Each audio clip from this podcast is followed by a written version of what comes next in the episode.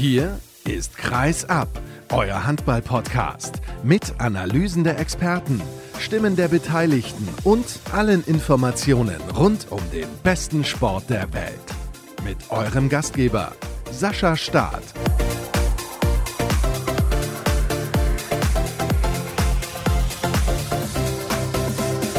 Es ist Episode 370, die ihr hört von Kreisab. Schön, dass ihr eingeschaltet habt. Hallo und herzlich willkommen auch zu dieser Ausgabe. Und direkt vorab, es ist ein bisschen chaotisch. Wir springen in dieser Folge von einem Thema zum nächsten, aber zeitlich ist das leider nicht anders möglich. Ich habe hier im Rahmen der Frauenweltmeisterschaft in Herning alles versucht, um die entsprechenden Stimmen noch zu besorgen. Und natürlich würde ich auch sehr gerne eine lange Expertenanalyse betreiben, aber das ist ein bisschen schwierig, weil eben mein Zeitfenster hier so klein ist. Deswegen freue ich mich, dass ich überhaupt eine neue Sendung auf die Beine stellen kann und ich gebe euch direkt mal mit auf den Weg, wen ich heute alles so begrüße. Hört gleich im zweiten Teil den Bundestrainer Markus Gaugisch in einem längeren Rückblick auf das Turnier, aber es war auch unmittelbar nach dem Spiel um den fünften Platz der DHB-Frauen gegen die Niederlande, das sagen wir mal sang- und klanglos in die Hose gegangen ist. Ich denke, so kann man es durchaus ausdrücken, auch wenn das Endergebnis vielleicht etwas anderes vermuten lässt, aber man hat sich da ähnlich schlecht angestellt wie schon im Viertelfinale gegen Schweden. Da war man 14 Minuten ohne Tor, diesmal waren es fast 13. Aber wir sprechen logischerweise auch über den DHB-Pokal und ihr werdet es gleich hören, wenn Lennart Wilken Johannes zu Gast ist. Da sind einige Dinge natürlich schon ein paar Tage her, aber trotzdem fand ich wichtig, dass wir darüber sprechen und wir blicken auch schon voraus, weil die Auslosung ja schon stattgefunden hat, auf das Viertelfinale in diesem Wettbewerb. Und im Interview begrüße ich, also im Interview der Woche, ihr wisst das ja, Sebastian Sander vom SC Janus aus Köln. Das ist der größte queere Sportverein Verein in Europa, glaube ich zumindest. Also er hat mir das erzählt, deswegen glaube ich ihm das auch mal und das ist dann der Abschluss dieser Sendung. Aber zunächst sage ich Hallo an den Kollegen von Dein, Vincent Schuster. Hallo Vince. Hallo Sascha, freut mich, dass ich dabei sein kann in dieser Chaos-Folge. Es klingt super, was die Themen angeht. Also das wird hochinteressant, sehr, sehr spannend. Ja, das hoffe ich auch, dass alle jetzt dranbleiben und nicht abschalten, weil du zu Gast bist. das kann ich nicht garantieren, aber wir werden sehen. Wir wollen sprechen, ich habe dich ganz kurzfristig eingeladen über das Spiel von Göpping gegen die SG Flensburg-Handewitt, weil ich mir dachte, oh, das muss man ja irgendwie ansprechen, was da passiert ist. Vor dem Spiel hätte ich nie im Leben damit gerechnet, dass Göpping eine Chance hat, Flensburg überhaupt zu schlagen. Ich weiß nicht, ob es dir anders ging.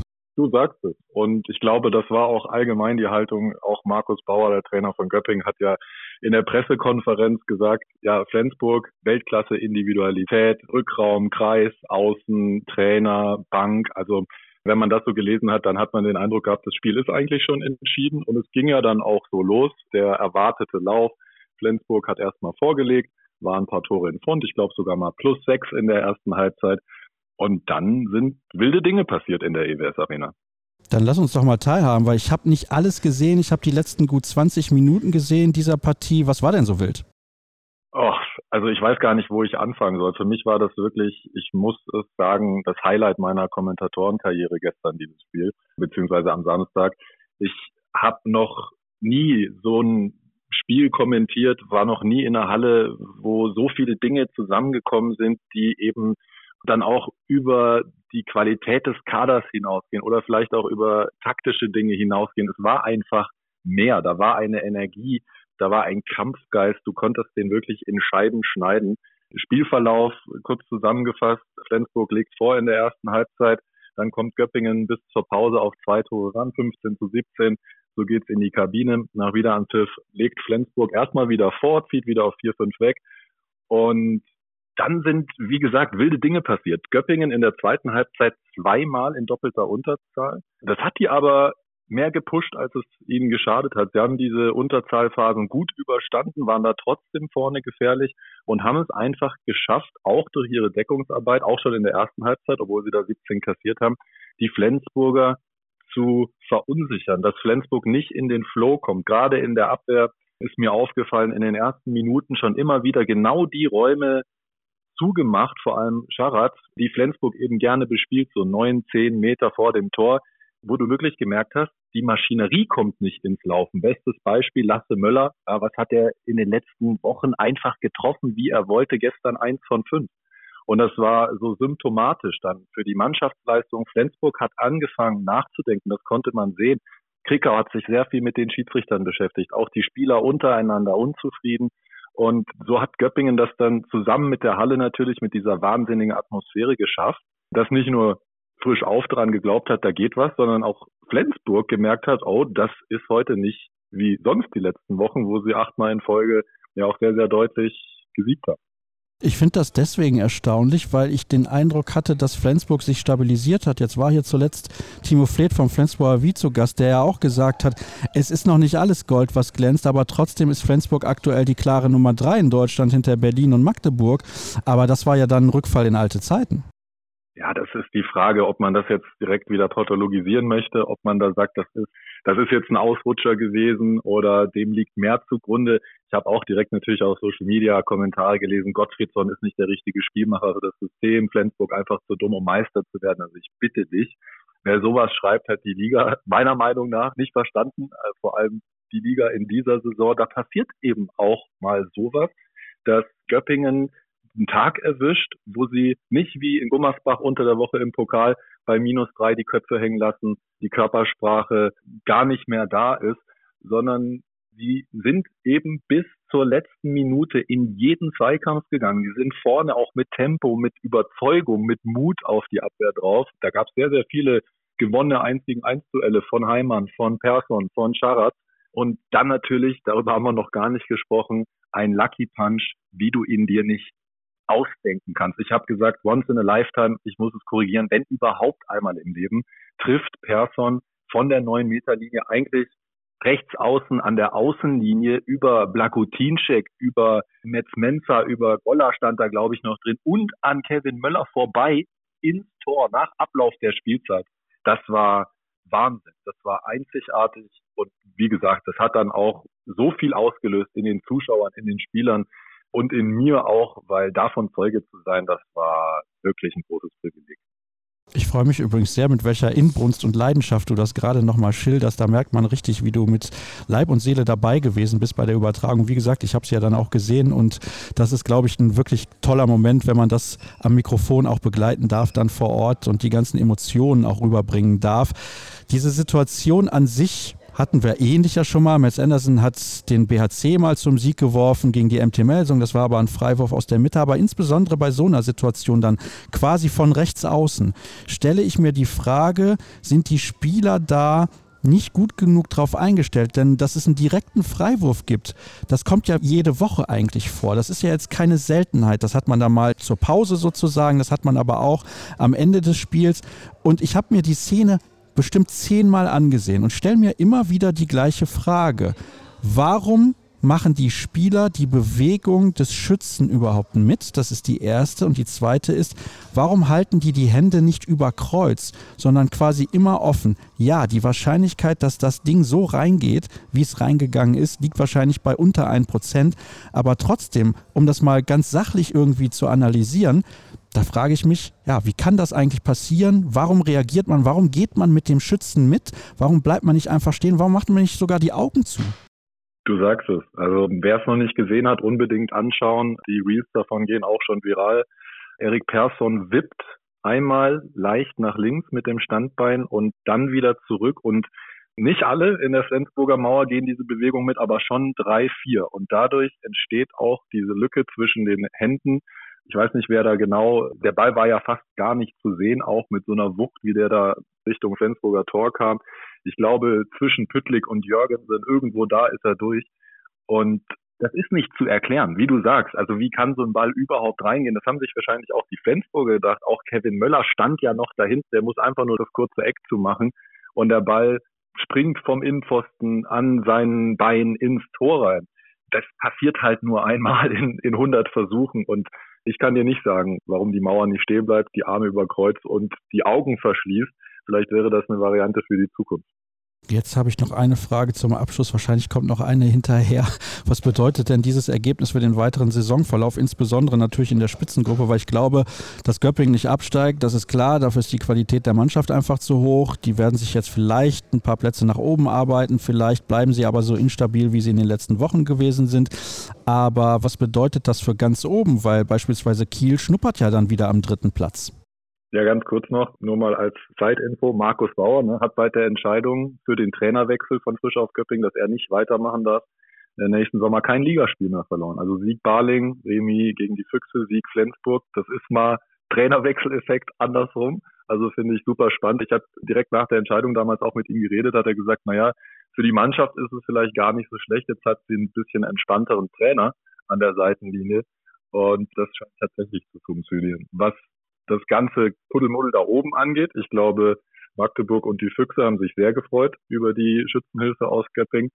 Aber es gibt ja auch noch gewisse Experten, renommierte Namen im deutschen Handball, die auch Kiel noch nicht abschreiben im Meisterschaftskampf. Und ich glaube auch, Flensburg hat ja gezeigt mit das war jetzt die zweite Niederlage in den letzten 16 Spielen, wenn ich richtig liege. Die haben auch gezeigt, dass sie solche Serien jederzeit reißen können. Und dass Magdeburg und die Füchse gar keine Punkte mehr abgeben, das halte ich für unrealistisch. Es ist jetzt erstmal ein Rückschlag, aber abschreiben kann man Flensburg definitiv nicht. Sie müssen jetzt nur wieder den Schalter umlegen und auch vor Weihnachten, vor der Pause einfach nochmal Vollgas geben, damit das sich jetzt nicht irgendwie in eine, in eine falsche Richtung entwickelt und da eine Negativspirale entsteht.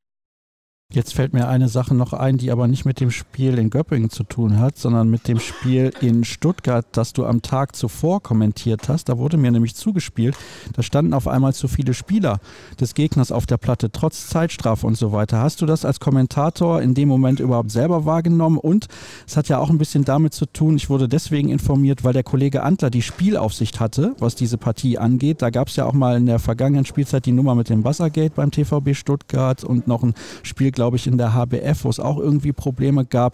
Wie hast du das Ganze wahrgenommen? Ich bin ganz ehrlich, ich habe das in dem Moment nicht wahrgenommen. Es gab eine Auszeit. Jorge Serrano war, glaube ich, 80 Sekunden vor Spielende vom Feld geschickt worden mit einer Zwei-Minuten-Strafe. Dann die Auszeit 15, 20 Sekunden vor Schluss und auf einmal war da Max Häfner mit so einem mit so einem Leibchen und ich habe dieses Leibchen gesehen und dachte mir, es ist aber wild, dass der jetzt da ein Leibchen trägt als als sechster Feldspieler und habe nicht mehr nachgezählt, wie viel es denn tatsächlich sind. Es kam ja noch die Sache dazu, dass Max Häfner auch ein Tor gemacht hat, das nicht gezählt wurde, weil der Schiedsrichter der Meinung war, dass der Ball nicht die Linie überquert hätte. Die Bilder haben dann gezeigt, das war mehr als deutlich, also fast mit doppeltem Umfang.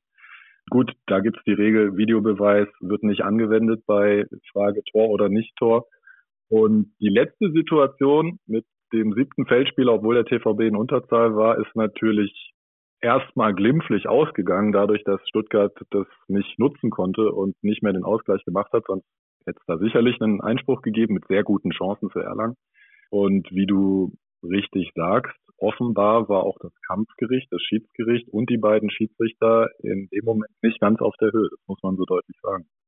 Ich hoffe, dass sich das in Zukunft ändert und eventuell müssen da, und das meine ich gar nicht persönlich, mal Konsequenzen gezogen werden. Denn wenn das immer wieder passiert und immer wieder auch die gleichen Personen beteiligt sind, dann kann man da, glaube ich, nicht mehr von Zufall sprechen oder dass man irgendwie mal einen Off-Day hatte, wie es in Amerika dann heißt. Aber gut, so ist es eben. Ja, dann wären wir durch, glaube ich, weil bevor wir da nochmal in die Tiefe gehen, gehe ich lieber gleich nochmal in die Halle und schaue ein bisschen WM-Finale bei den Frauen. Vince, herzlichen Dank, dass du mit dabei gewesen bist. Wünsche dir natürlich auch ein schönes Weihnachtsfest. Wir starten direkt direkt durch mit dem nächsten Thema nach einer ganz, ganz kurzen Pause.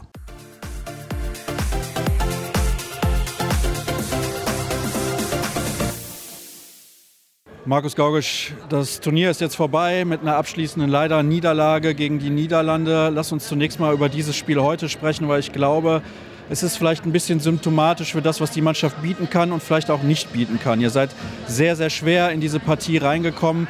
Wie hast du es von der Bank aus erlebt?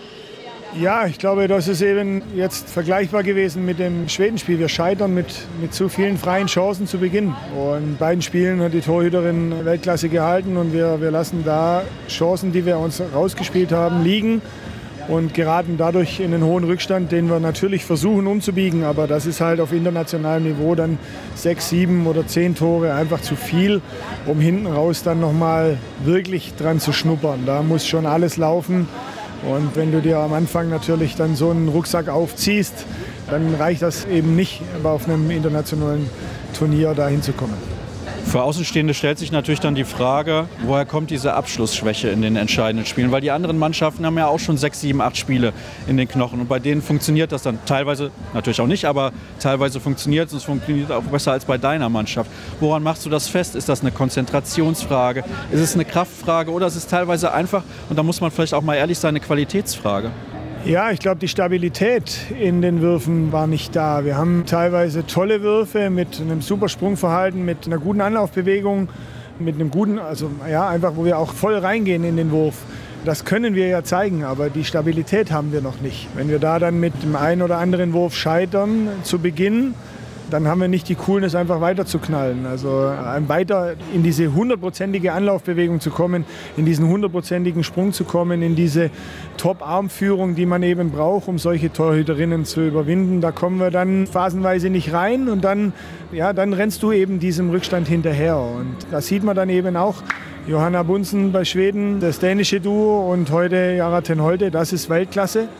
Und da treffen wir eben nur bedingt. Und deshalb müssen wir an diesen Dingen eben arbeiten, dass das, dass das eben für Wurftraining, für Rückmeldungen, die wir geben können, einfach noch auf ein höheres Level gesetzt wird mit einer höheren Stabilität. Ja? Und dass das quasi so wie so ein Uhrwerk abläuft.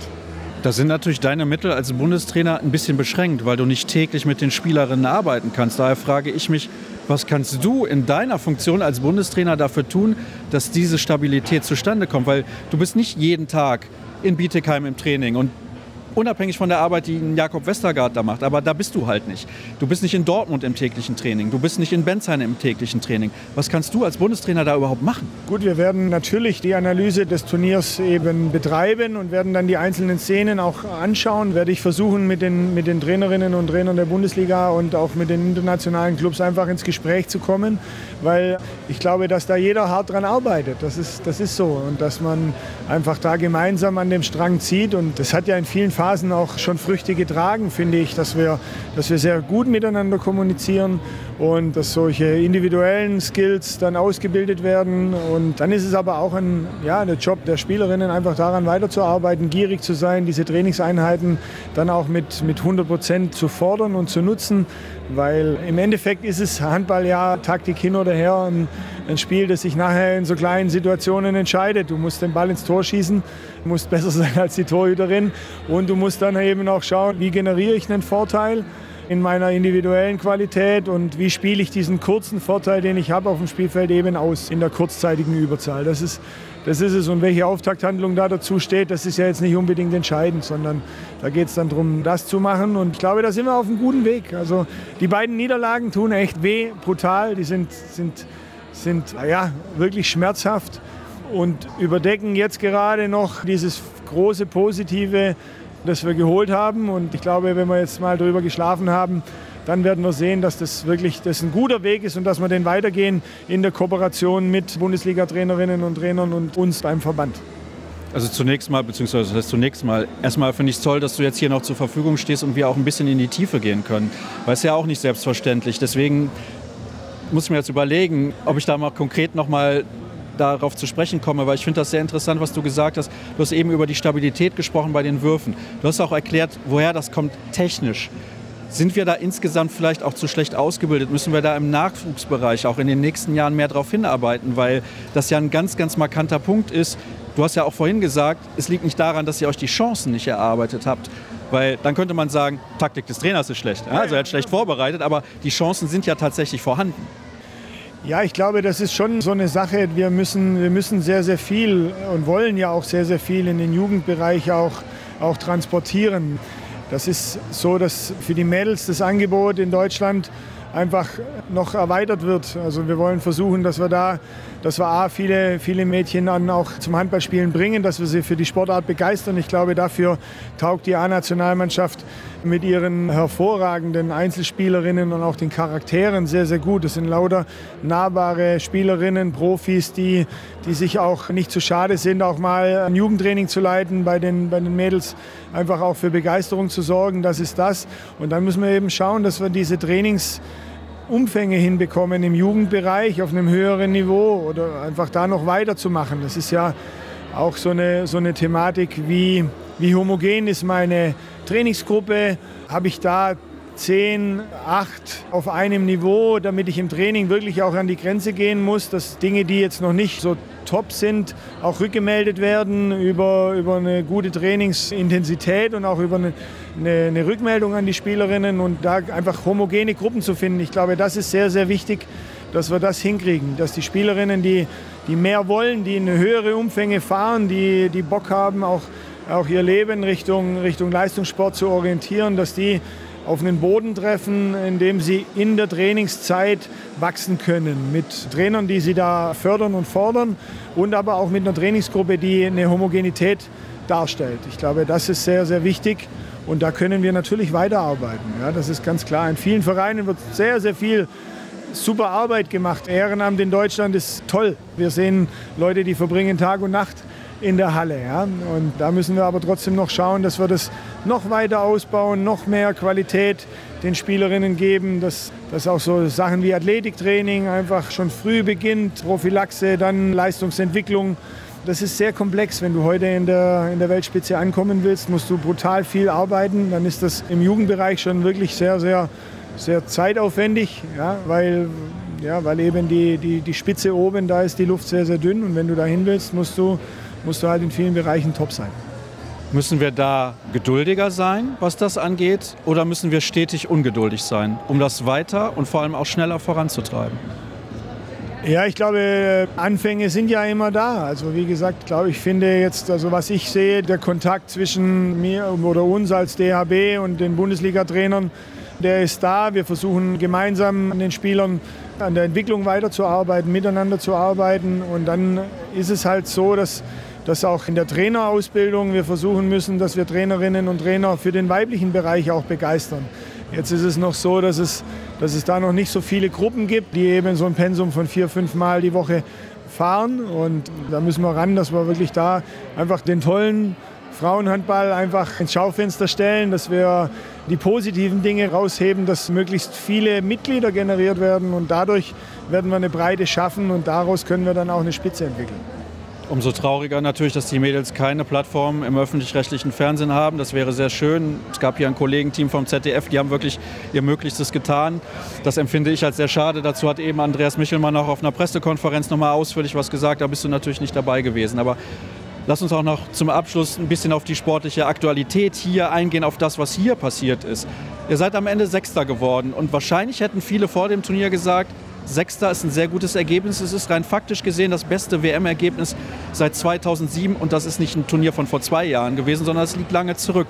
Damit musst du wahrscheinlich auch schon sehr zufrieden sein. Ja, also das ist das eine. Also ich finde, das Wichtigste ist ja als Trainer immer, dass du siehst, es gibt eine Entwicklung. Es gibt eine Entwicklung im Team, es gibt eine Entwicklung auch im, im, Mindset. Ich finde, dass die, die Spielerinnen hier wahnsinnig viel investiert haben, selbstbewusst auch aufgetreten sind, was sie auch können und was sie auch sollen. Und wenn wir, wenn wir dann schauen, wir hatten den Traum, ins Halbfinale zu kommen, das hat nicht gereicht bis daher. Aber trotzdem haben wir Platz 6 erreicht. Das ist wirklich, wie du sagst, ein, ein Ergebnis, das seit langer Zeit nicht da war. Wir haben den Olympia-Quali-Platz. Wenn das vor dem Turnier jemand gesagt hätte, dir kriegt es, dann hätten wir das natürlich genommen. Aber der Traum, nach vorne zu kommen, der treibt uns natürlich an, weil wir wollen alle dahin. Wir wollen Spiele hier in der ausverkauften Halle machen, wenn es um was geht. Das ist was, das musste ich alleine, so dieses Gefühl musste ich motivieren, einfach jeden Morgen aufzustehen und zu sagen, okay, wie kann ich besser werden? Und deshalb sind die Ergebnisse wirklich gut. Und die einzige Wolke am Himmel ist eben die, dass wir in den beiden Niederlagen einfach so ein Brett gekriegt haben. Das ist, finde ich, finde ich das, was schade ist ja, und was eben jetzt kurzfristig dieses, dieses positive Gefühl ein bisschen verdunkelt. Aber wie ich es vorher schon gesagt habe, auf Dauer müssen wir einfach zufrieden sein mit der Entwicklung und daran weiterarbeiten. Und dann haben wir im April die Möglichkeit, uns für die Olympischen Spiele zu qualifizieren. Und dann werden wir wieder daran arbeiten, dass wir uns weiterentwickeln. Werden wir wieder daran arbeiten, uns zu verbessern, flexibler zu werden. Das ist ja einfach Fakt, dass das so war. Und deshalb alles, alles okay. Aber als Leistungssportler und als Trainer einer, einer Leistungsmannschaft, da bist du natürlich erstmal geknickt, wenn du so, so eine Ohrfeige kriegst wie heute oder gegen Schweden. Ich hätte noch 20 Fragen, aber ich muss mich ein bisschen beschränken. Das Olympia-Qualifikationsturnier hast du angesprochen. Ich glaube, es wäre schon nicht schlecht gewesen, wenn man dieses Spiel heute gewonnen hätte, wäre die Quali-Gruppe ein bisschen leichter gewesen. Jetzt wartet dann Montenegro, es wartet Slowenien und Paraguay. Mit allem Respekt für Paraguay, ich glaube, über die muss man sich keine Gedanken machen. Montenegro ist sehr, sehr schwer zu spielen. Wir wissen aktuell natürlich noch nicht, wo das Turnier stattfinden wird. Slowenien ist zumindest eine gefährliche Mannschaft. Aber ich finde schon, dass man da mit ordentlich Selbstvertrauen reingehen kann und auch mit dem Anspruch, eine Mannschaft wie beispielsweise Slowenien auch zu dominieren. Ja, also Montenegro ist hinter uns gelandet hier beim Turnier und Slowenien auch. Also von dem her können wir das Positive mitnehmen. Das ist natürlich eine, eine ganz heiße Nadel da bei diesem Turnier. Also Slowenien mit, mit einer Groß-Weltklasse, die kann ein Spiel mal alleine entscheiden. Die Montenegrinerinnen sind dermaßen abgezockt, spielen einen unfassbar cleveren Handball. Das wird schwer. Das ist sehr körperlich, scheuen sich nicht, sind mit allen Wassern gewaschen, haben im letzten Jahr bei der Europameisterschaft Platz 3 erreicht. Also das sind zwei brutale Gegner. Aber es ist auf der anderen Seite auch so, wir fahren nicht zu einem Freizeitturnier, sondern zu den Olympischen Spielen. Bei den Olympischen Spielen treffen sich die besten Mannschaften der Welt und dann müssen wir eben eine dieser besten Mannschaften der Welt hinter uns lassen. Und entsprechend nehmen wir das Gute mit. Wir haben uns gut entwickelt und jetzt ist die Aufgabe, einfach die Spielerinnen sich, sich A, jetzt erstmal zu erholen und dann weiter an dem zu arbeiten, was sie, was sie bis jetzt gemacht haben, wie sie sich bis jetzt auf ein Top-Level gebracht haben. Und dann freuen wir uns auf so ein Turnier und dann werden wir sehen, ob das dann reicht. Apropos Entwicklung, innerhalb auch dieses Turniers hat Viola Leuchter eine sehr gute Entwicklung genommen. Heute hat es bei ihr nicht so gut funktioniert, aber es bleibt ja da die Szene hängen, in der sie sich verletzt hat. Hast du da im Ansatz eine aktuelle Information zu, wie es ihr geht? Nein, noch nicht. Viola ist gleich erstmal bei uns von unserer medizinischen Abteilung bearbeitet worden. Da hat man erstmal Erstversorgung gemacht und jetzt ist sie gerade auf dem Weg zu tieferen Untersuchungen und das ist natürlich, ja, finde ich jetzt deutlich schlimmer als dieses verlorene Spiel, weil Viola eine, eine tolle Entwicklung gemacht hat. Sie, sie hat sehr, sehr mutig gespielt, hat offensiv und defensiv ihre Aufgabe super gemacht und ja, ist heute da mit einer unglücklichen Aktion auf dem Fuß gelandet. Und das ist natürlich also für sie persönlich einfach mega sehr, sehr tragisch und ja, es zerreißt mir wirklich alles, was ich, was ich habe. Und ich drücke nur die Daumen, dass ihr Bein möglichst wenig Schaden genommen hat. Das tun wir auch. Herzlichen Dank, Markus. Danke.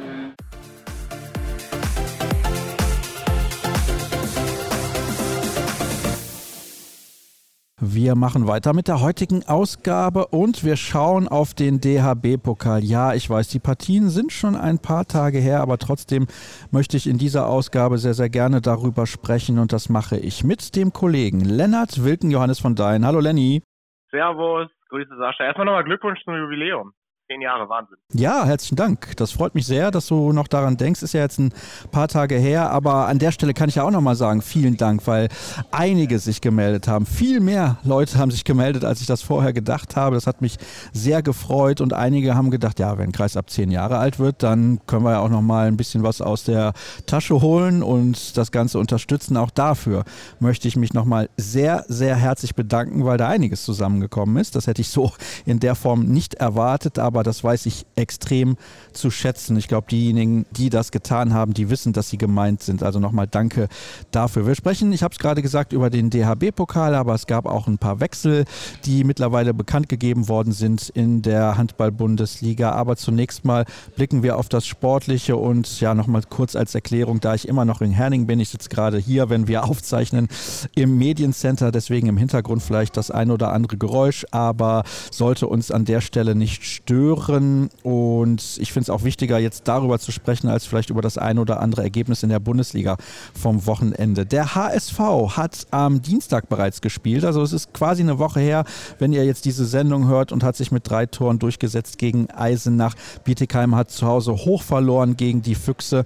Aber ich glaube, das spannendste erste Ergebnis zur Einordnung ist der 27 zu 21 Erfolg von Melsung in Leipzig. Jetzt wissen wir alle, was Melsung in den ersten Wochen der Saison gebracht hat. Wenn man aber die letzten Partien so gesehen hat, finde ich, weiß nicht, wie du das siehst, hätte ich nicht mit so einem deutlichen Erfolg der MT gerechnet in Leipzig. Kann ich erstmal grundsätzlich unterschreiben, die Beobachtung, die du da getätigt hast. Man muss auch sagen, dass der SCDFK Leipzig aktuell sich auch in einer extrem unstabilen Phase befindet. Ich finde, das hat man auch gesehen beim Spiel gegen Melsung. In der ersten Halbzeit waren sie ja noch auf Augenhöhe, auch wenn sie da immer wieder Phasen auch eingestreut haben, wo sie wirklich Totalaussetzer hatten. Ich erinnere da an die Phase, ich glaube, von 7 zu 9 auf 7 zu 12, also dann wirklich minutenlang ohne Tor gewesen, können sich dabei dann immer auf Dominique Ebner verlassen, der, wie ich finde, sich in einer exzellenten Form befindet und in der zweiten Halbzeit setzen sich diese Phasen dann in der Länge weiter fort und Melson konnte das relativ souverän dann abmoderieren. Insbesondere, weil Adam Morawski wirklich eine exzellente zweite Halbzeit gespielt hat, zehn Paraden, ich glaube irgendwie knapp über 50 Prozent. Und ja, Leipzig in Summe mit 14 technischen Fehlern und ich glaube irgendwie unter 40 Prozent erfolgreichen Angriffen mit diesen Statistiken alleine nicht für einen Sieg in Frage kam und deswegen ging der Sieg auch sehr verdient an die MT Melsung, die nicht ihr allerbesten Handball zeigen mussten, um da in Leipzig zu bestehen. Ja, das ist natürlich dann auch so eine Sache. Also die Torhüterleistung ist wichtig und Morawski hat ja auch schon stark gehalten beim Unentschieden der MT gegen den SC Magdeburg. Simic hatte da auch seinen Anteil daran, dass die Hessen dem Champions League-Sieger einen Punkt da abgeluchst haben. Die Ergebnisse sind ja jetzt schon ein paar Tage noch länger her als die im Pokal. Also sorry, auch dafür hätte ich gerne besprochen, war hier zeitlich einfach überhaupt nicht drin, das entsprechend zu regeln, denn es ist ja auch wichtig, dass ihr nicht so lange auf die Sendung warten müsst. Aber ja, das ist ein Ergebnis. Die anderen beiden vom Dienstag habe ich genannt. Da haben sich jeweils die Favoriten durchgesetzt. Keine Überraschung. Bietigheim hat bislang eine tolle Pokalsaison gespielt, aber die Füchse natürlich dann einfach eine Klasse zu stark, haben da 42 Tore erzielt in Bietigheim. Also das liest sich ja so mehr oder weniger wie ein Trainingsspiel. Deswegen wollen wir direkt auf den Mittwoch blicken. Du warst beruflich involviert bei der Partie zwischen Magdeburg und Wetzlar. 39 Tore des SCM. Und also im Endeffekt, wenn wir jetzt mal dieses Unentschieden rausnehmen in Melsung, die sind ja seit Wochen nicht zu stoppen und das hat sich jetzt hier auch fortgesetzt. Genau, also den ganzen Spieltag über gab es aus meiner Sicht keine großen Überraschungen. Kleines Highlight, wie ich finde, war beim Spiel des SC Magdeburg gegen die HSG Wechsler, wo es sportlich jetzt gar nicht so großartig viel zu analysieren gab. Das Comeback von Christiansson und auch von Philipp Weber, dass man wirklich irgendwie ja noch mal ein paar Highlights in diesem Sinne. Christiansson ja nach dem Champions League Sieg seither ohne Einsatz aufgrund einer Schulterverletzung und da ein bisschen die Atmosphäre zu hören, zu spüren, in der GTEC Arena war ein ganz besonderer Moment und ja, stand am Ende auch, ja, nicht über diesem Ergebnis, aber ich denke, dass sich viele an diesen Moment zurückerinnern werden, anstatt dass Magdeburg da jetzt relativ problemlos Wetzlar geschlagen hat, weil sie in Magdeburg in allen Belangen aus meiner Sicht überlegen waren, von Beginn an und das sehr souverän gelöst haben. Ich habe es ja leider nicht gesehen. Ich war hier in Nerning in der Halle und habe mir Spiele der Frauenweltmeisterschaft angesehen und an dem Mittwoch nicht das allerbeste, sagen wir es mal so. Aber da haben wir ja eben in der Sendung bereits drüber gesprochen. Tusem Essen hat hoch verloren gegen die Rhein-Neckar-Löwen. Das war ja auch zu erwarten, genauso wie die Tatsache, dass wahrscheinlich Flensburg sich gegen den BHC durchsetzen würde. Wobei ich sagen muss, acht Tore. Also der BHC, das ist ja relativ interessant. Die sind eigentlich fast immer in jedem einzelnen Spiel wettbewerbsfähig, außer wenn es gegen Flensburg oder Kiel geht. Da haben sie irgendwie immer Probleme. Trotzdem finde ich dann acht Tore am Ende, ja, weiß ich nicht. Ordne ich den BAC zu hoch ein, was das Potenzial eingeht? Ich bin da schon ein bisschen, ich will nicht sagen enttäuscht, um Gottes Willen, ist das falsche Wort, aber erstaunt, dass das dann so relativ locker von der Hand ging für Flensburg. Ja, also ich glaube, was wenn man auf den BRC schaut, aktuell muss man einordnen, dass mit Tom Kara Nikolaisen, Aaron Seesing, Isaac Persson ja schon ein bisschen länger wichtige Spieler fehlen. Außerdem Noah Bayer nicht mitwirken können. Gleiches gilt für Peter Johannesson. Und vor diesem Hintergrund hat, finde ich, der BRC das ordentlich gelöst. Es war ein extrem mutiger Auftritt, insbesondere zu Beginn. Flensburg ist immer auch in der ersten Halbzeit immer ein paar Tore weggezogen, aber man hat wirklich nicht aufgegeben, konnte mit einer 3 zu 1 Deckung da auch wirklich sehr mutig agieren. Das hat mir sehr gut gefallen. Auch der siebte Feldspieler hat Flensburg Probleme bereitet. Das hat auch Nikola Krickau nach dem Spiel gesagt, dass er den Hut zieht vor dem BAC, die eben arg dezimiert da aufgelaufen sind. Von daher lässt sich diese acht Tore Niederlage erklären aus BAC-Sicht, aber ich glaube, Jörg Förster, ich habe es irgendwo gelesen, ich weiß gar nicht wo, wird da zitiert mit raus mit Applaus und so wie ich das Spiel gesehen habe, kann ich das auch nur unterstreichen, auch wenn das Ergebnis, wenn man jetzt blank drauf guckt, doch sehr hoch aussieht. Aber im Hinblick auf die Leistung vom BAC war das alles in Ordnung und die Voraussetzungen, die sie da in Flensburg hatten, Lasse Möller war überragend. Buric kommt auf 15 Paraden mit 34 Prozent. Torhüter vom BRC haben wenig gehalten. Und so lässt sich mit diesen paar Worten und den zwei Statistiken das Spiel auch schon relativ schnell erklären. Dann haben wir noch eine Partie, die ich bislang noch nicht erwähnt habe. Der VfL Gummersbach gewinnt mit 33 zu 28 gegen Frisch auf Göppingen. Und bevor wir mit der Aufzeichnung unseres Gesprächs begonnen haben, hast du gesagt, Göppingen war dann doch relativ chancenlos. Zumal sie ja in der Liga zuletzt immer wieder ein bisschen besser agieren. Also ich verstehe diese Mannschaft einfach irgendwie nicht. Ich weiß nicht, wie es dir geht. Geht mir ähnlich, vor allem weil ich sie in Berlin sehr stark gesehen habe, so gut wie, wie lange nicht. Da haben sie mir wirklich extrem gut gefallen, von daher hatte ich hohe Hoffnung in das Spiel. Man muss aber auch sagen, dass der VfL Gummersbach das wirklich gut gelöst hat, auch ohne Julian Köster. Ich hatte nicht das Gefühl, dass Göppingen zu irgendeinem Zeitpunkt in dieser Partie in der Lage war, den Bock irgendwie umzustoßen. Auch im Hinblick auf die technischen Fehler macht Göppingen 10, Gummersbach 13. Das heißt, da sehen sie sogar noch ganz gut aus. Aber diese 10 technischen Fehler kommen zu Zeitpunkten, die maximal ungünstig sind. Und außerdem hat Daniel Rebmann auch da ein sehr, sehr starkes Spiel gemacht, hat das Torhüter-Duell für sich entscheiden können und so war die Basis gelegt. Und der VfL Gummersbach hat es gemeinschaftlich extrem gut gelöst, hat das Fehlen von Julian Köster aus meiner Sicht exzellent kompensiert. Das ist aus meiner Sicht nicht selbstverständlich, weil wenn man auf die vergangenen Spiele schaut, es geht mehr oder minder, ich will nicht sagen alles, aber extrem viel über ihn und dass man das so gemeinschaftlich auffängt, da muss man den Hut vorziehen. Was man aus Sicht von Frischhoff Göpping noch sagen muss, dass mit Malusch und mit Kosinat zwei Spieler mehr oder minder nicht gespielt haben, die natürlich extrem wichtig sind, aber nichtsdestotrotz ändert das nicht, dass ich mir von Göpping mehr erhofft hatte, dass die mit mehr im Rückenwind nach Gummersbach fahren. Und das ist allerdings ausgeblieben und so ist der VfL auch ganz verdient weitergekommen und das auch sehr souverän. Es gibt ja Personalentscheidungen, auch in Göppingen, da sprechen wir gleich drüber. Deswegen wäre es eigentlich die perfekte Überleitung gewesen. Aber wir müssen natürlich erst blicken auf die Viertelfinals, die bereits ausgelost wurden und Anfang Februar kommenden Jahres stattfinden werden. Da haben wir beispielsweise das Duell der Füchse Berlin gegen den VfL Gummersbach. Und wenn wir uns ins Gedächtnis rufen, dass die Gummersbacher die erste Mannschaft in dieser Saison waren, die den Füchsen einen Punkt abgeluchst haben, dann könnte man eigentlich meinen, ja, das kann eine sehr, sehr enge Kiste werden. Und davon wäre ich zu 1000 Prozent ausgegangen, wenn die Partie in Gummersbach stattgefunden hätte. Jetzt findet sie in Berlin statt. Wie schätzt du das ein? Berlin geht als Favorit in die Partie. Ehrlicherweise hätte ich das auch gesagt, wenn sie in Gummersbach gespielt hätten, weil ich finde schon, dass die Füchse einfach ja den deutlich stärkeren Kader haben. Aber dazwischen ist eben halt auch eine Europameisterschaft. Und die, wir wissen alle, leider ist es so, dass Verletzungen da nicht ausbleiben.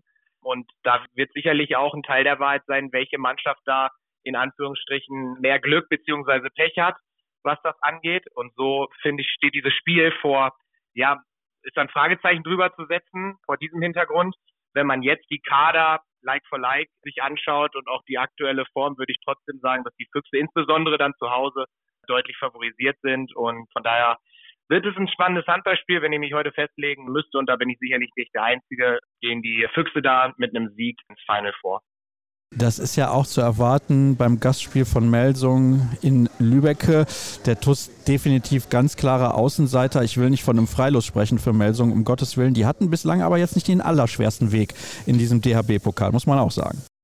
Ja, ich erinnere an das Spiel, ich glaube, in Dessau haben sie gespielt, haben sich extrem schwer getan. Das war ganz, ganz lange, ganz, ganz spannend glaube, ich glaub, das bringt auch so ein bisschen mit, wenn die Meldungen an die Partie dann in Lübbecke denken. Aber natürlich, ja, also das muss ein ganz klarer Sieg sein für die MT. Trotzdem ist es für den TUS, finde ich, ein tolles Erlebnis, ein Viertelfinale zu Hause aussagen zu dürfen, der einzige Zweitligist zu sein, der sich durchgesetzt hat, natürlich auch bedingt durch ein wenig, ja, Losglück sozusagen. Aber nichtsdestotrotz ist das ein tolles Ergebnis für den TUS und das wird dann Anfang Februar sicherlich eine Sause geben. Und wer weiß, wenn Lübeck es offen gestalten kann, lange Zeit, dann zusammen mit der Halle, kann das für Melsung auch schwierig werden. Aber wenn alles nach Plan läuft, dann geht die MT natürlich sehr souverän da aus Lübbecke als Sieger vom Feld. Dann haben wir außerdem das Duell zwischen dem SC Magdeburg und den Rhein-Neckar-Löwen. Jetzt ist es so, habe es ja vorhin gesagt, Magdeburg cruist gerade durch sämtliche Wettbewerbe, mal ausgenommen das Unentschieden in Melsungen vor wenigen Tagen. Aber generell sind die so stabil, ich kann mir ganz ehrlich nicht vorstellen, dass sie dieses Ding verlieren werden. Vor allem, weil es halt in eigener Halle stattfindet. Genau, ich mir auch nicht. Auch da will ich das Thema EM nochmal platzieren. Beide Mannschaften haben sehr viele Nationalspieler in ihren Reihen. Und da wird es auch darauf ankommen, welche Spieler danach der EM verletzungsfrei beziehungsweise mit entsprechender Power ausgestattet. Ich glaube, das wird massiv entscheidend sein, auch für viele andere Spiele. Aber Stand heute kann ich mir ehrlicherweise auch nicht vorstellen, dass der SCM da sich die Chance nehmen lässt, in eigener Halle ins Final Four einzuziehen. Und wir haben ja mit den Rhein-Neckar-Löwen auch noch eine Rechnung offen aus dem letzten Jahr. Dann haben wir noch eine Partie. Der HSV gegen Flensburg. Und da bin ich sehr gespannt, weil dieses Ding eben in Hamburg stattfindet. Ich habe das jetzt schon ein paar Mal gesagt. Ich glaube, dass das gerade in solchen Spielen einen riesen Unterschied ausmacht, weil ja, vorhin meinte ich ja, wenn es Gummersbach gegen Füchse gewesen wäre, die Stimmung, die damals in der Schwalbe Arena geherrscht hat bei dieser Aufholjagd, die lagen ja schon hoch zurück gegen Berlin und am Ende trotzdem der Punkt gewinnt, die macht eben einen Unterschied aus. Ich weiß jetzt nicht, in welche Halle die Hamburger gehen werden. Das ist ja jetzt noch einige Wochen hin. Kann sein, dass sie in die große Arena gehen und dann wird das ein absoluter Kracher. Also da traue ich den schon, auch wenn Flensburg der Favorit ist, eine Überraschung zu. Könnte ich mir auch vorstellen. Ich finde, das ist ein extrem spannendes Handballspiel hat auch irgendwie ja, einen gewissen Charme, weil viele Spieler sich natürlich untereinander bestens kennen. Beim Handballsportverein Hamburg muss man gucken, wie sich da auch der Kader weiterentwickelt. Jetzt mit Andreas Magert fällt ein wichtiger Kreisläufer aus mit einer schwierigen Knieverletzung, wird lange nicht zur Verfügung stehen. Das ist ein wesentlicher Faktor. Das Torhüter-Duell wird da auch wieder entscheidend sein. Der Handballsportverein Hamburg kommt bisher auf keine gute Quote. Weder Johannes Bitter noch Jens Fortmann haben da irgendwie eine gewisse Konstanz aufzubieten. Das ist natürlich ein Riesenpunktstück auf Seiten der Flensburger. Das sind so zwei Schlüsselpositionen, wenn ich jetzt mal so nach vorne schaue, worauf es ankommen wird. Gut ist für den Handballsportverein Hamburg, dass Dani Bayens zurück ist. Auch er, er hat das Spiel gegen Eisenach mehr oder minder entschieden und bringt natürlich eine gewisse oder addiert eine Breite zu diesem Kader, wenn man beim Handballsportverein Hamburg von Breite reden kann. Aber du weißt, glaube ich, was ich meine. Er ist ein extrem relevanter Spieler und der wird sicherlich auch in diesem Spiel entscheidend sein. Ja, und da muss man dann einfach abwarten, wie sich jetzt die Kadersituation in Hamburg weiterentwickelt. Aber summa summarum, der Pokal schreibt oftmals seine eigenen Gesetze und das wäre sicherlich so eines der Spiele, wo eine Überraschung möglich wäre. Einmal jetzt bitte 10 Euro in die Kreisabkasse, ist klar. Selbstverständlich, selbstverständlich. Ja, freue ich mich schon über die Überweisung. Na gut, dann schauen wir mal auf die Personalien. Ich habe es ja eben gesagt, da gab es einige Wechsel in der Bundesliga. Zuletzt unter anderem in Hannover war gut was los. Und da ist es so, dass ein Spieler den Verein verlassen wird mit Ilja Brozovic, der sieben Jahre das Trikot der Recken getragen hat. Und ich glaube, das ist beiden Seiten nicht so leicht gefallen. Glaube ich auch nicht. Ich muss ehrlicherweise gestehen, dass mich das schon überrascht hat, weil Brozovic mit 32 im besten Handballeralter, Co-Kapitän dieser Mannschaft, eine wichtige Stütze auch in der Verteidigung. Da hat mich schon sehr überrascht, dass man dann frühzeitig den Vertrag auflöst, ohne jetzt Internas zu kennen und dann einen norwegischen Kreisläufer dafür zu holen. Da bin ich sehr gespannt, wie der junge Kerl sich da entwickelt. Gemeinsam mit Justus Fischer, den ich übrigens auch noch als eine sehr spannende Personalie in den nächsten Wochen, Monaten nennen möchte. Der Junge sich da entwickelt, weil er hat natürlich große Fußstapfen, in die er tritt weil eher Brozovic aus meiner Sicht ein sehr wichtiger Spieler der Recken ist und natürlich auch sein Erbe hinterlässt. Thomas Solstad heißt der Norweger, den du eben angesprochen hast, der die Recken verstärken wird und der muss sich natürlich erstmal reinarbeiten in die Bundesliga. Das ist für viele Spieler eine schwierige Nummer. Sie werden ihn nicht ohne Grund geholt haben und er ist mit Sicherheit auch ein anderer Spielertyp als Brozovic. Das kommt ja auch noch dazu, aber der Handball hat sich natürlich in den letzten Jahren auch ein bisschen verändert. Ich will jetzt nicht sagen, dass Brozovic aus der Zeit gefallen ist mit seiner Art, da im Kreis zu ackern, aber ich kann den Wechsel generell schon nachvollziehen. So ist es nicht. Dann Joel Bierlehm von den Rhein-Neckar-Löwen ebenfalls nach Hannover. Also das ist ein richtiges Upgrade. Ist das schon fix? Ja, man hört's. Nein, aber wenn das so sein sollte, ist das für mich eine erstens eine Überraschung, weil ich eigentlich lange Zeit davon überzeugt war, dass Joel zusammen mit David Speth das Gespann bei den rhein löwen bilden wird, insbesondere im Hinblick auf das Alter von Michael Appelgren, der in einer fantastischen Form ist, keine Frage. Aber ich hätte eher gesagt, dass man sich da auf eine Lösung einigt. Ich weiß, dass Joel ein extrem ehrgeiziger Spieler ist, der unbedingt spielen will. Ich glaube, was für Hannover spricht, ist, dass seine Familie, genauso wie die Familie seiner Frau, hier auch aus der Region kommt, dass er mit Maria natürlich seinen engsten Vertrauten, sage ich mal, auch schon aus Zeiten von GWD Minden wieder um sich hat. Das sind sicherlich Themen, genauso wie Christian Prokop, der auch ein Bierleben-Fan ist. Das spricht alles dafür und logisch, Hannover muss auf der Torhüter-Position was machen, weil sie da eben halt aktuell nicht mit Konstanz zu glänzen wissen. Weder Simon Gades noch Dario Quenstedt haben immer mal wieder Momente dabei oder Spiele dabei, wie jetzt Quenstedt unter anderem in Baling. Aber wenn man sich die ganze Strecke anguckt der Saison, war da wenig Konstanz festzustellen. Und auch wenn du auf Hannover guckst, auch die Ambitionen, die dieser Verein mittlerweile hat und du kannst ein Joel Bierleben bekommen, dann musst du natürlich reagieren. Und so könnte ich mir diesen Wechsel aus unterschiedlichen Perspektiven wirklich sehr gut vorstellen. Und es wäre ein Riesenzugewinn für die Recken. Das glaube ich auch. Also da könnten sie nochmal einen ordentlichen Sprung machen. Und ich finde sowieso die Personalentscheidungen in Hannover in den letzten Jahren, die sind ja sinnvoll, sagen wir es mal so. Dann habe ich noch zwei weitere Personalien für dich. Eine Doppelpersonalie sozusagen und einen Trainerwechsel in Göppingen übernimmt Benjamin Matschke ab Sommer 2024 von Markus Bauer. Ich glaube, man weiß ja nie, ob das funktioniert am Ende, aber ich glaube, dass die Art und Weise, wie Benjamin Matschke an der Seitenlinie steht, wie er Leute mitnimmt, wie er sie einfängt, diesem Verein insgesamt sehr, sehr gut tun wird. Wie ordnest du das denn ein?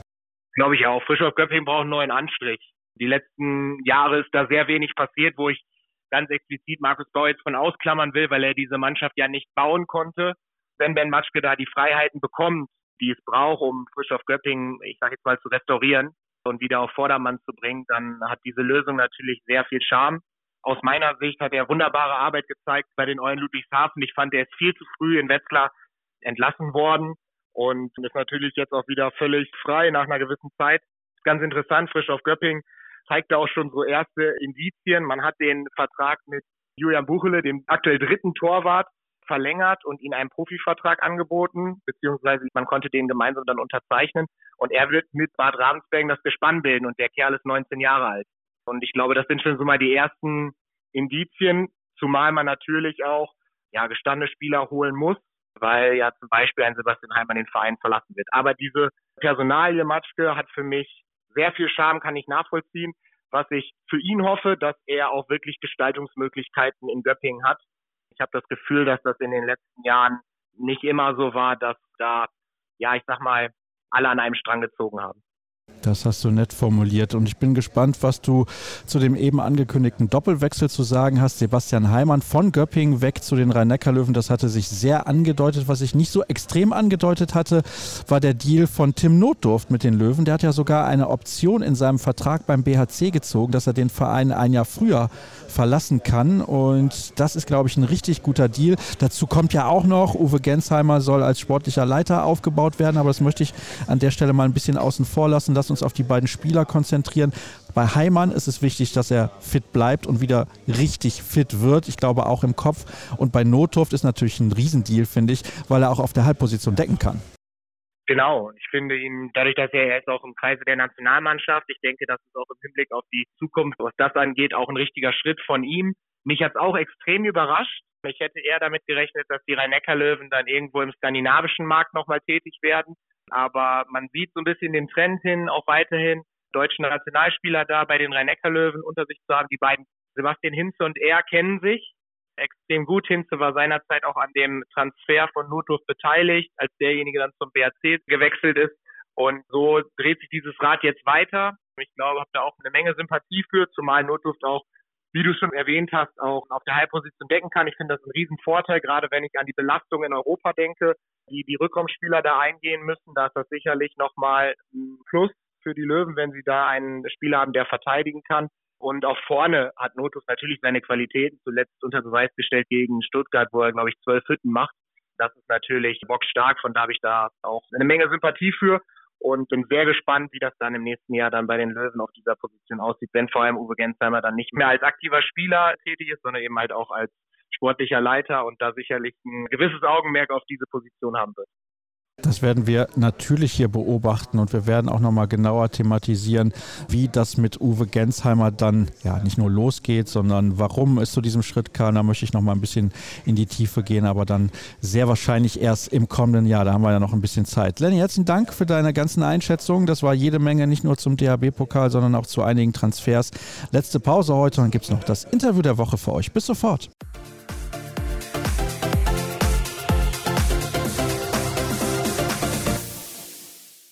Logischerweise gibt es auch in dieser Ausgabe wieder ein Interview der Woche, aber ich bleibe bei meiner Tradition. Zunächst mal der Hinweis auf patreon.com slash kreisab. Wenn ihr kreisab unterstützen möchtet, könnt ihr das dort sehr, sehr gerne tun.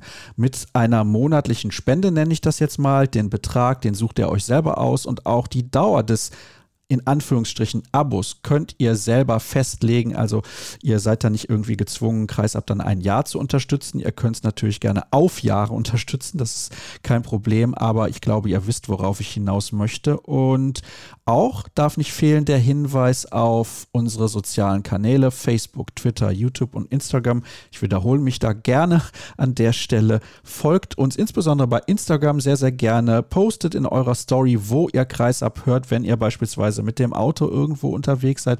Markiert uns und dann können wir das in unserer Story entsprechend auch teilen. Heute wird es ein bisschen ernster im Interview der Woche und ich finde, dass es ein ganz, ganz wichtiges Thema ist, über das wir in der Gesellschaft sprechen müssen. Und dieses Müssen kann man in unterschiedliche Richtungen interpretieren. Für mich ist das persönlich ganz selbstverständlich. Jeder soll machen, was er möchte, wenn er damit glücklich und zufrieden ist. Und ich bin mir ganz, ganz sicher, dass mein heutiger Gesprächspartner das mit Sicherheit genauso sieht. Er heißt Sebastian Sander und kommt vom SC Janus aus Köln. Hallo Sebastian, ich grüße dich. Hallo Sascha, viele Grüße aus Köln.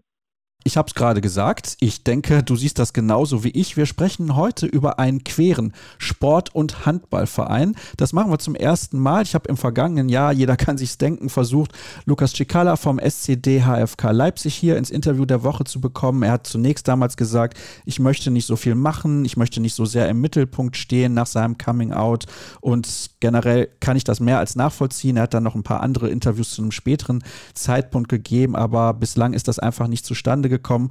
Und deswegen gab es dann jetzt die Möglichkeit, Sebastian einzuladen. Es gab da auch einen tollen Artikel, einen sehr, sehr langen und ausführlichen der Kollegin Julia Nikolait bei Handball World aus dem Februar diesen Jahres. Und Vincent Schuster, mein Kollege bei Dein, der hat mir das als Thema mal vorgeschlagen. Und dann habe ich gedacht, ja, warum denn nicht? Das ist doch super, weil ich immer genau nach diesen Dingen suche, die auch sehr, sehr speziell sind. Mal kurz zur Erklärung, Sebastian. Das ist nicht irgendein Verein, es ist ein verdammt großer Verein tatsächlich, der viele, viele Sportarten Sportarten anbietet.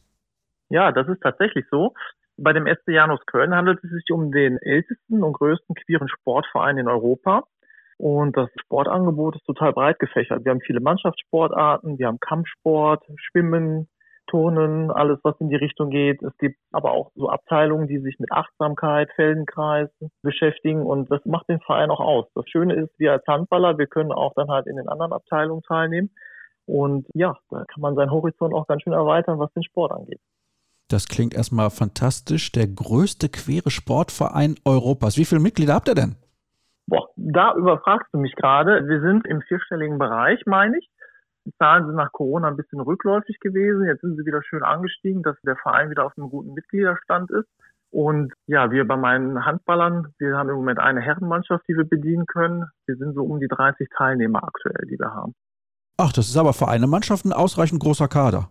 Ja, das stimmt. Wir haben relativ lange mit zwei Mannschaften gearbeitet. Ich bin 2016 nach Köln gekommen, bin dann auch sofort in den SD Janus gegangen, um da erstmal nur Spieler zu sein.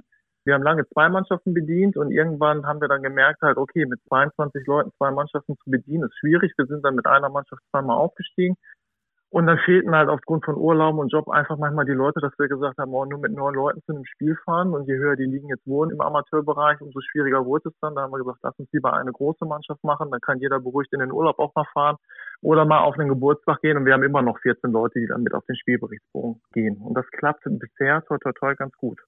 Ja, du hast mir ja auch im kurzen Vorgespräch erzählt, dass ihr sehr erfolgreich seid, also natürlich auf Amateurbasis, aber ihr seid in den letzten Jahren immer wieder aufgestiegen und es sieht auch in dieser Saison relativ gut aus. Aber das ist ja gar nicht unser Punkt. Zunächst mal, ich glaube tatsächlich, und das ist wahrscheinlich keine steile These, in einer Stadt wie Köln ist es vielleicht leichter, so einen Verein zu etablieren als in anderen Städten. Ich weiß nicht, wie du das siehst. Ja, das auf jeden Fall. Köln ist da ja eh sehr offen und tolerant, was das angeht. Es leben auch viele queere Menschen in der Stadt. Von daher wird das Sportangebot auch wirklich gut angenommen. Ne? Was ich jetzt aber auch immer häufiger merke, gerade bei mir in der Handballabteilung, ist, dass auch so aus dem Umland, sage ich mal, so 20 bis 30 Kilometer Anfahrt, auch sich immer mehr Leute merken, die sagen, hey, ich würde gerne mal zum Training kommen, habt ihr da Kapazität? Und da ist der Radius tatsächlich auch schon relativ groß, finde ich, für eine Großstadt. Hat sich das jetzt verändert, auch seit dem Coming Out von Lukas Cicala und auch der Berichterstattung von Julian Nicolait bei Handball World? Ist das Interesse an eurem Verein beziehungsweise im konkreten Fall an eurer Handballmannschaft deswegen größer geworden, dass ihr mehr Leute habt, die sich melden? Ach, das ist immer so sprungweise gewesen. Auch vor dem Interview und vor dem Coming Out von Lukas hatten wir manchmal Phasen, manchmal auch wenn so Semesterbeginn gewesen ist, dass ich auf einmal drei, vier Anfragen gekriegt habe, dann war aber auch mal ein halbes Jahr Ruhe. Ich glaube aber persönlich schon, nachdem wir jetzt auch ein bisschen aufgestiegen sind und dass eben das Coming Out gewesen ist, wir auch im medialen Bereich ein bisschen mehr Aufmerksamkeit gekriegt haben, da sind die Anfragen schon ein bisschen mehr geworden, ja. Also gerade in den letzten Wochen war es so, dass sich viele nochmal gemeldet haben und die nach einem Probetraining gefragt haben und ein bisschen schon, ja. Ich glaube schon, dass es sich da gesteigert hat. Jetzt habe ich ja noch gar nicht gesagt, in welcher Rolle du dort tätig bist. Was machst du denn da genau eigentlich? Ja, aktuell bin ich äh, Spielertrainer bei uns. Ich bin 2016 halt in die Mannschaft gekommen, glaube ich zwei Jahre rein Spieler gemacht. Dann hat unser ehemaliger Trainer aufgehört, hat gefragt, ob ich mir das vorstellen könnte. Und ich habe mich mit Mitte 30 aber noch gefühlt, irgendwie ein bisschen weiter spielen zu wollen. Und dementsprechend, solange die Knochen das noch mitmachen, würde ich gerne auch weiter in der Funktion des Spielertrainers bleiben. Ja, ja, die Knochen, die guten Alten, das ist immer das Problem. Aber so kannst du es ein bisschen hinauszögern, das Karriereende. Das stimmt. Ich klopfe auch auf Holz. Ich habe jetzt mit 39 Jahren, ich habe nie Verletzung gehabt. Ich habe mir jetzt im Sommer bei einem Turnier, habe ich mir in Vorbereitung auf das Turnier, habe ich mir die Syndesmose zum Teil gerissen. Das war auch bisher das Einzige. Also von daher, ich klopfe auf Holz. Ein bisschen einmal die Lippe genäht worden mit 17, aber sonst habe ich da echt Glück gehabt. Ja gut, also es ist ja ein harter Sport und wenn du sonst nichts gehabt hast, gehst halt den Zweikämpfen meist geschickt aus dem Weg, kann man das so ausdrücken? Hm, meint man immer, ne? Aber grundsätzlich störe ich mich nicht, wenn mir einer wehtun will. Kann er gerne machen. Vielleicht gibt's dann auf dem Rückweg auch nochmal was. Also da kennen wir dann auch nichts. Nicht, so sollte das auch sein, aber natürlich in einem fairen Rahmen. Ja, also ich habe es ja eben gesagt, es ist ganz, ganz wichtig, dass wir über dieses Thema sprechen und ich habe das so ein bisschen ausgedrückt in Richtung, wir müssen darüber reden. Ich finde das immer fast schon schade, dass wir darüber überhaupt reden müssen, weil, das habe ich ja auch zu Beginn gesagt, ich finde, das ist eine Selbstverständlichkeit. Jeder sollte so leben können oder sein Leben so gestalten können, wie er das gerne möchte und wie er das für richtig hält. Also im Sinne von, man soll die anderen natürlich dann auch so leben lassen, wie sie das möchten und die eigene Meinung ihnen nicht komplett überstülpen. Aber ich denke, du weißt, was ich sagen möchte und auch da nochmal, das siehst du wahrscheinlich exakt genauso ich glaube, wenn ich in meinem Freundeskreis die Leute frage, dann sagen auch alle, für mich ist das völlig normal. Wir brauchen über das Thema nicht reden. Nichtsdestotrotz, man liest es in der Presse immer wieder, Angriffe auf queere Menschen in der Öffentlichkeit, ne, die kommen vor. Gerade wenn wir auch in die Großstädte gehen. Berlin erfasst es zum Beispiel auch Straftaten zum Nachteil queerer Menschen es ist ja keine Seltenheit, dass es am Wochenende nicht wieder eine Meldung gibt, ein Händchen haltendes lesbisches oder schwules Paar ist angegriffen worden, eine Transperson ist angegriffen worden, eine Drag Queen wurde verprügelt, weil sie eben als Drag Queen unterwegs gewesen ist. Und von daher verliert das Thema nicht an Wichtigkeit, gerade auch in Europa, politisch gesehen. Es gibt Länder, da wird es halt einfach verboten. Wir haben so ein Rollback teilweise in der Gesellschaft, wo ich mir dann auch denke, wie kommt das denn zustande? Und gerade dann ist es wichtig, dass es weiter thematisiert wird. Ist das bei euch in der Mannschaft oft ein Thema tatsächlich? Klar, über politische Entwicklung und so weiter, wenn wir unsere Mannschaftsabende haben und wir gehen nach dem Spiel was trinken, klar wird darüber gesprochen. Ne? Auch CSD ist bei uns ein großes Thema. Ist wichtig. Wir gehen zu dem CSD, wir unterstützen den CSD, wir sehen ihn als wichtig an. Das wird schon thematisiert. Dass wir eine bunte Mischung aus hetero und queeren Sportlern sind, das ist kein Thema bei uns. Darüber wird auch gar nicht geredet. Aber wie das in der Gesellschaft läuft, das ist auf jeden Fall Thema bei uns auch in den Gesprächen. Ist es denn tatsächlich so, dass die Vereine, also eure Gegner, immer noch so ein bisschen, ich will nicht sagen blöd gucken, weil ihr lauft da ja ganz normal wie alle anderen Teams auch in euren Trikots und Vereinsfarben auf, aber sie werden ja wissen, was für ein Verein der SC Janus ist. Gucken die manchmal immer noch ein bisschen blöd? Ich finde die Frage sehr spannend. Als ich 2016 nach Köln gekommen bin und dann eben der Mannschaft beigetreten bin, habe ich mich schon gefragt, wie ist das denn so zwischen aller Mannschaften und uns? Und nach sieben Jahren kann ich sagen, es ist eigentlich kein Thema. Also die Anzahl an Vorfällen, wo ich sage, oh, das hat mich jetzt nachhaltig beeindruckt, das kann ich vielleicht auf zwei oder drei Erlebnisse beziffern. Aber es ist ja auch das Spannende, gerade viele Vereine bei uns in der Gegend arbeiten ja mittlerweile in ihre Trikots irgendetwas mit einem Regenbogensymbol mit ein. Also uns gegenüber ist da schon eine große Offenheit und ja, negative Erlebnisse, muss ich sagen, wenig, aber es kommt halt mal vor. Ist auch noch nicht so lange her jetzt das letzte, aber ja, es ist nicht an der Tagesordnung und der Umgang ist da wirklich ganz normal, wie es doch einfach sein sollte. Vielleicht magst du uns ein klein wenig von dieser Geschichte, von dieser letzten aktuellen erzählen und vor allem auch, wie ihr dann damit umgegangen seid, weil das ist ja nochmal ein ganz, ganz wichtiger Punkt. Ja, das war ein Auswärtsspiel am Wochenende. Das war ein gut geführtes Spiel, fand ich. Es war eigentlich auch so ein faires Spiel. Wir haben uns auch mit dem Verein immer gut verstanden. Einer meiner Spieler hat dann in der Abwehr einen Schlag ins Gesicht gekriegt, hat ein bisschen Nasenbluten gehabt. Das Spiel war unterbrochen. Und dann kam von der Tribüne, beziehungsweise wir waren uns nicht ganz sicher, ob es von der Tribüne oder von der gegnerischen Bank war, kam auf jeden Fall der Spruch, wo haltet Abstand, es könnte gefährlich sein. Ja, ich habe es in der Situation gar nicht so mitgekriegt. Auf meiner Bank, die Spieler haben es mitgekriegt und da musste ich natürlich schon arg schlucken, als ich das gehört habe, mit welchem Vorurteil und Klischee da gearbeitet wird. Der gleiche Spieler, das war das Lustige, der gleiche Spieler hat wenig später auch noch einen in die Weichteile gekriegt und da kam dann nochmal dann auch, naja, es könnte ja unter der Dusche dann lindern den Schmerz. Ich, wie gesagt, habe das erst nach dem Spiel so wirklich erfahren auch und habe dann auch wirklich überlegt, wie geht man mit der ganzen Geschichte um. Mir tat das unheimlich leid auch, dass solche Sprüche gefallen sind. Ich habe dann den Kontakt zu den Mannschaftsverantwortlichen aufgenommen, zu den Abteilungsvorsitzenden des Vereins und ich muss sagen, so blöd die Situation in der Halle war, umso schöner war es eigentlich, wie beide Mannschaften danach miteinander umgegangen sind in der Aufarbeitung. Umgehend habe ich Anrufe gekriegt aus der Mannschaft und vom Abteilungsleiter, die sagten, es würde ihnen tierisch leid tun und das sind nicht die Werte, für die der Verein einstehen würde.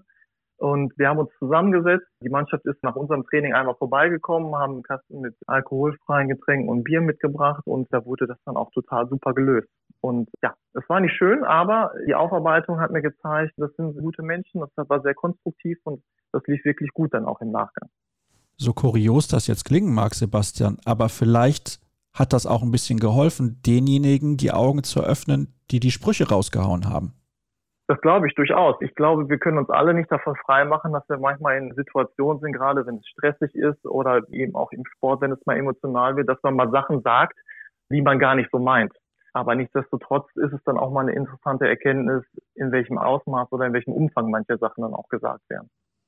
Jetzt ist es ja so, du hast es vorhin erwähnt, zum Glück kommt das nicht so häufig vor, aber nochmal Hut ab, auch wie der andere Verein dann darauf reagiert hat und dass sie auch teilweise von selbst auf euch zugekommen sind. Hätte ja auch sein können, dass sie das irgendwie dann schnell mal vergessen wollen, weil es ihnen auch in einer gewissen Form unangenehm ist. Darf man auch nicht vergessen, denn klar, wir haben unsere Meinung zu dem Thema, aber es gibt andere Personen, die eine andere Meinung zu dem Thema haben. Man sollte das dann nicht so äußern, definitiv nicht, aber ich finde, Toleranz ist da ganz, ganz wichtig und deswegen ist es ja auch wichtig, dass es euren Verein gibt, um eben solche Dinge ja irgendwann in der Gesellschaft zu normalisieren. So möchte ich es jetzt mal ausdrücken. Ja, das wäre der absolut wünschenswerte Zustand, das stimmt. Vielleicht können wir noch ein bisschen darüber sprechen, auch warum es diesen Verein unbedingt geben muss. Also das schließt ja etwas an an das, was ich gerade gesagt habe. Aber viele fragen sich dann halt, Warum muss es den SC Janus Köln überhaupt geben? Warum muss man da viel Wert drauf legen? Und das ist halt so ein Grund. Und ich denke, auch da stimmst du mir mal wieder zu. Also mal losgelöst davon, dass jeder Sportler einfach auch der Lust nach seiner Sportart nachgehen sollte, kommt dem Verein insofern auch nochmal eine besondere Bedeutung hinzu, dass er ein absoluter Safe Space ist für viele Leute. Ne? Wenn ich mich gerade in der Phase meines Coming Outs vielleicht befinde. Ich weiß selber nicht so richtig, wer bin ich eigentlich, wohin geht's für mich und warum ist das eigentlich alles so und warum reagieren Leute manchmal auf das Thema eigentlich so. Dann ist das natürlich eine Möglichkeit, ich möchte Sport machen und ich kann da so sein, wie ich bin. Es interessiert einfach keinen, welche Sexualität gerade da eben zugegen ist in der Halle, sondern es geht rein um den Sport. Es geht um den Menschen und ich, das macht es halt einfach so wichtig, dass der Verein auch da ist. Und ich habe das selber auch schon mal bei ein, zwei Anfragen gehabt, ob sie mal zum Training kommen könnten, die sich gesagt haben, in meinem Heimatverein, ich traue mich nicht, das zu sagen. Und wenn ich so selber meine eigene, ich spiele jetzt seit 35 Jahren Handball, in Anführungszeichen Karriere zurückdenke, ich war in einer total intakten Mannschaft mit Anfang 20 und ich habe es mich aber nicht getraut zu sagen. Ich hätte es viel früher machen können auch. Es hat auch nie einen interessiert, aber ich habe es mich einfach nicht getraut zu machen, aus Angst, dass vielleicht doch irgendeiner mal einen Spruch bringen könnte. Und von daher glaube ich einfach, dass das für ganz viele Leute wichtig ist, dass es eben keinen interessiert, sondern ich kann einfach nur erstmal den Sport machen. Safe Space, also sprich das sichere Umfeld, ist, glaube ich, genau der richtige Ausdruck, den du gerade gewählt hast, weil es eben darum geht, sich wohl und sicher zu fühlen, wenn man dann eben sein Coming Out hat. Hast du damals dann auch quasi diesen Mut geschöpft, weil du ein sicheres Umfeld im Sport hattest oder wie war das bei dir persönlich? Also als ich in meiner Mannschaft, wo ich, sage ich mal, die längste Zeit im Herrenbereich verbracht habe, da gewesen bin, alle haben ihre Freundin mit zu den Spielen gebracht und ich hatte eben keine und es hat aber auch keiner nachgefragt, was das ist oder warum ich keine Freunde mitbringe. Aber ich habe es mich einfach nicht getraut in dem Moment. Ich habe so mit Anfang 20 für mich beschlossen, einfach auch, ne, ich, ich möchte zu meiner Homosexualität stehen. Aber auch das ist ein Prozess und man fängt es natürlich an, im Elternkreis, bei der Familie das zu sagen irgendwann auf der Arbeit hat man vielleicht ein, zwei gute Kollegen, wo man dann auch mal sagen kann, hey, ich würde gerne einfach mal was sagen, weil es mir auch gerade gut tut, es einfach mal auszusprechen. Und beim Sport habe ich mich nicht immer getraut. Ich weiß gar nicht warum. Es lag nicht an der Mannschaft, es lag auch nicht an unseren Fans. Aber ich hatte manchmal auch Angst tatsächlich, was ist denn, wenn du jetzt das Derby gegen eine andere Mannschaft spielst, das ist auf einmal bekannt, kommen da doofe Sprüche. Und davor hatte ich, glaube ich, tatsächlich lange Angst. Und irgendwann hatte ich dann meinen ersten Partner und den habe ich dann einfach mitgebracht zu einem Spiel. Ich habe es dann einfach gemacht. Ich habe gesagt, du kommst jetzt mit und er war dann dabei und es hat aber auch gar keiner was gesagt. Im Gegenteil, zwei oder drei haben gesagt, ist doch gut so, wie es ist. Ja, das finde ich auch. Genauso ist es richtig und genauso sollte es sein. Was mich dahingehend interessiert ist, hast du den Eindruck, dass generell dieses Coming Out auch von Lukas Cicala im vergangenen Jahr euch im Sport und vielleicht auch insbesondere im Handball dann weitergeholfen hat? Also wir im Mannschaftskreis haben das als sehr positiv empfunden. Wir haben dem nicht diese besondere Bedeutung zubemessen, einfach, oh, für uns ist es ja normal einfach, wir kennen es nicht anders. Aber ich glaube, für viele andere ist es so eine positive Signalwirkung. Ah, es ist ein aktiver Mannschaftssportler, der in anderen Hallen vor anderen Fans spielen muss, der gesagt hat, mir ist das egal, ich bin wer ich bin, ich sage das jetzt. Und ich glaube, viele andere, die eben gerade in diesem Prozess stecken, Coming Out, wie verpacke ich das, wie kann ich damit am besten umgehen, wie kann ich mich äußern, die haben dann eben festgestellt, ey, wenn das meine Vorbilder aus dem Sport können, dann kann ich das auch schaffen. Und deswegen glaube ich, dass das so unheimlich wichtig war. Und wir haben uns auch sehr gefreut und ja, ich konnte es mir dann auch nicht verkneifen. Ich hatte es ihm dann auch direkt über Instagram geschrieben in so einer privaten Nachricht, habe ihm vom SC Köln dann auch geschrieben und habe gesagt, das ist ganz toll, dass er sich diesen Schritt getraut hat. Und ja, so kam es dann auch zu einem kurzen Austausch und das war sehr spannend. Von daher war das auf jeden Fall eine super wertvolle Geschichte. Dahingehend auch mal die Frage, ihr habt nur eine Männerhandballmannschaft, ist das richtig? Ja, leider. Wir hatten bis zur letzten Saison auch eine Frauenmannschaft. Da ist es aber so gewesen, dass aufgrund von Abgängen und Personalmangel wir derzeit mindestens keine Mannschaft am Ligabetrieb teilnehmen lassen können. Wir versuchen das jetzt wieder mit unserem Abteilungsleiter, dass wir da auch wieder vielleicht in den Bereich kommen, dass wir bald wieder zur neuen Saison auch eine Damenmannschaft melden können. Aber leider konnten wir das jetzt seit langer Zeit dieses Jahr nicht halten, dass wir eine Frauenmannschaft gemeldet haben. Dahingehend, das ist ja auch das Interessante. Ich weiß nicht, wie du das bewertest als jemand, der in der Szene ist. Ich finde es schon erstaunlich, dass das im Frauenhandballbereich auch ganz oben in der Weltspitze oder in der deutschen Nationalmannschaft oder wo auch immer gang und gäbe ist. Das ist da im Prinzip so gar kein Thema. Wenn das dann so ist, dann ist das so und keiner redet darüber. Das finde ich bemerkenswert und natürlich auch richtig, weil ich wiederhole mich an der Stelle gerne. Jeder soll machen, was er möchte, aber im Männerbereich ist es nicht so. Du hast das ja vorhin dann auch geschildert, als du gesagt hast, ich wusste nicht, wie sie in meiner Mannschaft darauf reagieren und so weiter und so fort. Glaubst du, dass wir irgendwann, was das angeht, mal eine Art Gleichgewicht erreichen können? Glaubst du, dass das möglich ist? Also ich wünsche es mir. Ich glaube, wir sind noch nicht an dem Punkt angekommen, wo man das jetzt absehen kann, aber ich wünsche es mir, dass wir irgendwann in diesem Bereich wirklich auch landen. Ich kann das nicht erklären, warum es ist, dass im Mannschaftssportbereich vielleicht eine lesbische Frau das eher sagt als der schwule Mann. Ich kann es mir nicht vorstellen. Ich weiß jetzt nicht, ob es mit Klischees zu tun hat, auch, dass viele Männer Angst haben, dass sie als die Person angesehen werden, die eben nicht zupacken kann, die eben zu weich ist für die ganze Geschichte. Das ist natürlich sehr mit Klischee jetzt gearbeitet. Ich kann es mir nicht so ganz erklären. Ich würde es mir wünschen, dass es irgendwann kein Thema mehr ist. Aber ja, die Entwicklung ist tatsächlich so, dass Frauen in dem Bereich wesentlich offener sind. Das ist so. Also ich kann nur appellieren, bin natürlich nicht in der Situation, deswegen kann ich das als Unbeteiligter sozusagen einfach mal so rausposaunen. Das ist ja relativ simpel zu sagen. Traut euch ruhig. Also ich glaube, es gibt in eurem Umfeld immer Personen, die auch vernünftig mit euch umgehen und auch dann zu schätzen wissen, dass ihr so offen und ehrlich seid. Und klar, es ist wahrscheinlich für viele immer noch eine große Überwindung, aber zum Glück hat sich da in den letzten Jahren auch sehr, sehr viel in die richtige Richtung getan. Und deswegen freue ich mich, Sebastian, dass wir darüber miteinander sprechen konnten, weil erstmal es ist wichtig, dass in diese Richtung auch etwas getan wird. Und das Zweite ist, dass die Leute lernen, dass sie es akzeptieren müssen und dass das eine ganz normale Geschichte ist. Denn ich habe es jetzt, glaube ich, schon fünfmal gesagt oder zehnmal, ich weiß es gar nicht. Jeder soll das machen, was er für richtig hält, was das angeht. Von daher. Und bevor wir es vergessen, auch du wirst natürlich Weihnachten feiern.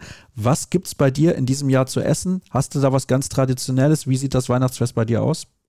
Das kann ich so pauschal nicht beantworten. Aber wir haben gar nicht darüber gesprochen, mein Mann und ich. Wir feiern in der Regel eigentlich mehr mit meiner Mutter an zwei Tagen zusammen. Es ist unterschiedlich. Also von der Roulade bis hin zur Pute ist da vieles möglich, aber wir haben noch nicht festgelegt, was es dieses Jahr sein wird. Vielleicht wird es auch das Raclette am Ende.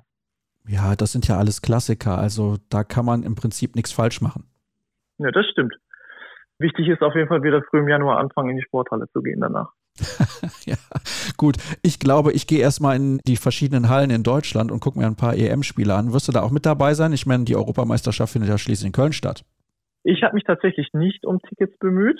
Ich weiß gar nicht, warum ich es nicht gemacht habe. Ich habe mich dieses Mal nicht darum bemüht. Ja, ich lasse mir das schön vor dem Fernseher. Ich mag es eh immer lieber dann mit ein paar Leuten vor dem Fernseher zu sitzen. Von daher, wahrscheinlich bereue ich es am Ende, wenn am Ende doch irgendwie was Großes hier in Deutschland passiert. Aber ich werde es mir vom Fernseher geben. Wenn dein Mann dir jetzt zu Weihnachten Tickets schenkt, gehst aber trotzdem hin und guckst nicht vorm Fernseher könnte mir vorstellen, dass wir das dann tatsächlich machen. Ja. Ich hoffe, dass du da vielleicht mehr weißt, aber lass mich überraschen. Ich weiß noch gar nichts. Ich weiß noch gar nichts. Aber ich freue mich auf jeden Fall, dass du mit dabei gewesen bist. Und ich freue mich auch über alle, die in diesem Jahr mit dabei gewesen sind. Ah, so schnell nicht. Eine Sendung gibt es noch am 27. Dezember. Aber ich wünsche euch natürlich ein tolles Weihnachtsfest im Kreise eurer Liebsten, dass ihr eine schöne Zeit habt und die Feiertage auch genießen könnt. Wir hören uns dann, wie gesagt, am 27. Dezember noch mal wieder. Dann gibt es auf jeden Fall ein ganz, ganz tolles, langes, ausführliches Interview mit einer Handballpersönlichkeit, die viel zu erzählen hat und von der ich sehr begeistert war im persönlichen Gespräch. So viel sei verraten. Wir schauen aber auch noch mal ganz kurz auf die sportliche Aktualität, denn in den nächsten Tagen stehen ja logischerweise auch noch ein paar Partien auf dem Programm. Und dann soll es das gewesen sein für die heutige Ausgabe. Schön, dass ihr mit dabei gewesen seid. Nicht vergessen, auf unseren sozialen Kanälen vorbeizuschauen, bei Facebook, Instagram und YouTube. Habt eine gute Weihnachtszeit und bis zur nächsten Woche. Tschüss.